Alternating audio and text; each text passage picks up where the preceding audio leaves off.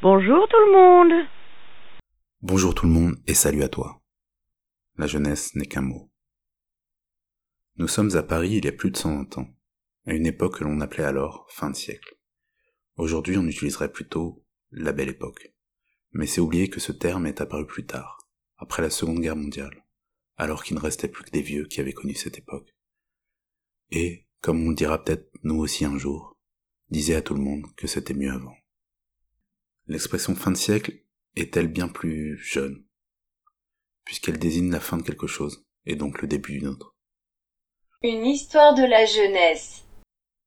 Nous sommes donc un jour glorieux de 1890, et un illustrateur de presse a l'idée de dessiner les jeunes couturières qui, à midi, profitent de leur pause pour déjeuner dans les jardins, près des ateliers. Il est midi, elles font dinette, elles mangent sur le pouce, quoi. Pour les désigner, il a une idée. Midi, dinette, midinette. Le type vient d'inventer les midinettes. Pour ce premier épisode, et pour me donner un peu bonne conscience, je vais vous parler de filles. Car l'idée de ce podcast, une histoire de la jeunesse, est de vous parler de jeunes à travers les mots qu'on utilise pour les décrire. Et je dois dire que les filles sont sous-représentées. C'est que les filles ont malheureusement été moins souvent jeunes que les garçons. Vous êtes jeune quand vous n'êtes plus un enfant et pas encore un adulte. Et en passant de l'autorité d'un père à celui d'un mari, les femmes de bien des époques ont été exclues de cet entre-deux flou qu'est la jeunesse. Mais c'est pas le cas des minettes. Voici comment elles sont présentées par le quotidien Le Petit Journal, le 8 novembre 1903, à l'occasion d'une course des midinettes entre Paris et Nanterre. Faut savoir que les courses de garçons de café, de voitures à bras, de cul étaient un concept très à la mode, souvent organisé par les journaux eux-mêmes d'ailleurs.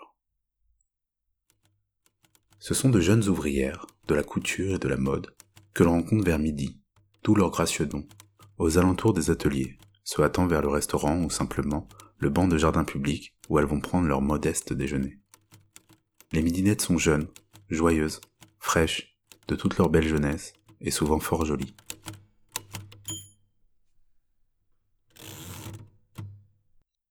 Les midinettes sont peut-être vingt mille, à Paris, et viennent souvent de province. Elles logent dans les petites chambres de Belleville, Montmartre, ou même en banlieue, au sixième étage en prenant l'escalier de service. Ouais, mais elles logent seules. Elles sont indépendantes. Une indépendance qui va être la source de fantasmes. On les juge naïves, on leur reproche aussi de fréquenter l'espace public et de se l'approprier sans gêne. De là à penser que ce sont des filles en danger moral et que leur dignité pourrait être en péril, il n'y a qu'un pas qui a été franchi. Mais on trouve toujours des hommes pour s'en réjouir et transformer la midinette en figure érotique. Il faut dire qu'il existait déjà un personnage dont pas mal d'écrivains du milieu du XIXe siècle se sont emparés, la grisette.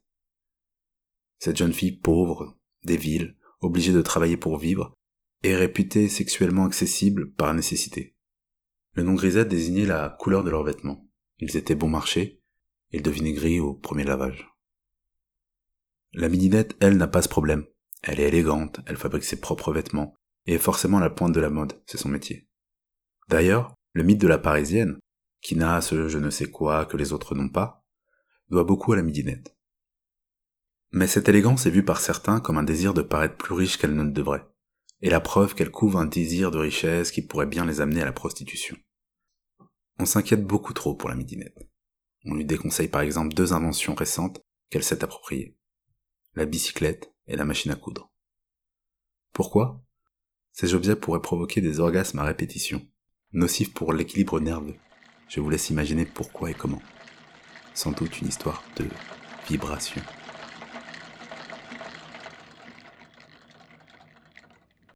Mais la midinette est-elle cette petite chose que je vous décris? Pas sûr. Il faut que je vous dise que ce que je vous raconte, ce que j'ai trouvé pour préparer ces podcasts, cela ne vient pas des jeunes. Eux ne laissent pas de traces, très peu, mais des adultes. Et ça en dit peut-être plus sur l'imagination et les peurs de ces derniers que sur les jeunes il ne faudrait pas penser que c'est la vérité. Ce que je peux vous dire en revanche, c'est que nous devons beaucoup aux midinettes. Nous sommes cette fois au mois de mai 1917. La Première Guerre mondiale ralentit l'activité économique, et le patron de l'atelier Jenny sur les Champs-Élysées décide de ne plus embaucher ses couturières le samedi après-midi. Et elle se mobilise. Cela fait une demi-journée de salaire en moins, alors que la guerre rend la vie chère, Et en plus, en Grande-Bretagne, les ouvrières bénéficient de leur samedi après-midi de libre, avec le maintien de leur rémunération. La lutte va faire tache d'huile. Les midinettes, en nombre, décident de faire grève, et exigent ce qu'elles vont appeler dans leur slogan la semaine anglaise. Le quartier parisien des ateliers de confection de haute couture est très proche de celui où se regroupent les grands journaux. Le côté insolite des cortèges exclusivement féminins qui défilent dans Paris attire journalistes et photographes. C'est peut-être cette médiatisation qui va faire peur aux ministres de l'Intérieur. Il faut dire que les hommes au fond, ce sont les femmes qui font tourner les usines, notamment celles de l'armement. Et on a très peur que celles que l'on appelle les munitionnettes, de munitions et de hêtes qu'on rajoute aux filles, débrayent elles aussi. La semaine anglaise est votée le 11 juin 1917. Souvenez-vous de cette date. Nous devons donc au midi-net rien de moins que le week-end. Et je pense que ça mériterait au moins qu'on leur érige une statue. Non. Je vous laisse avec ce sentiment de reconnaissance, et avec Bill, un groupe jeune et méconnu de vos algorithmes. Voici leur présentation comme on la trouve sur Internet. Pour l'ubérisation du rock et pour l'ouverture de la concurrence de la Oi, Bill s'inscrit dans la grande histoire de la gentrification du punk. Un groupe 100% parisien composé de trois savoyards et d'un normand. J'ai envie de dire à Bill Bill. B-I-L-E. Pensée complexe.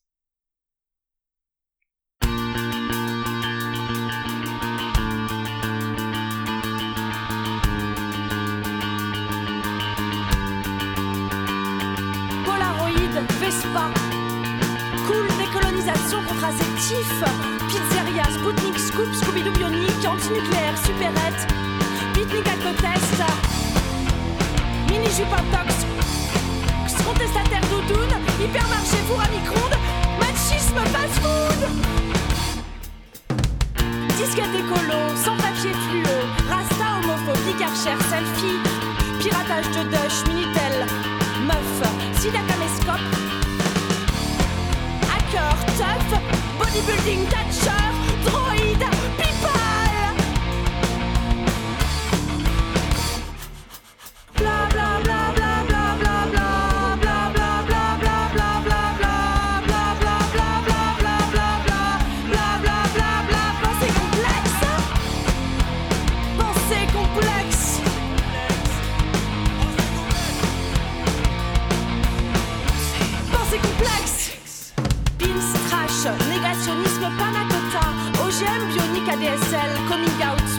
Of RTT Spam, bobo, texto, botox, RNB, malbouffe. Zénitude, kiff, wifi, bling, bling. Wikibolos, climato-sceptique, chikungunya Sudocul, composteur, cup, jogger, spoiler, cupcake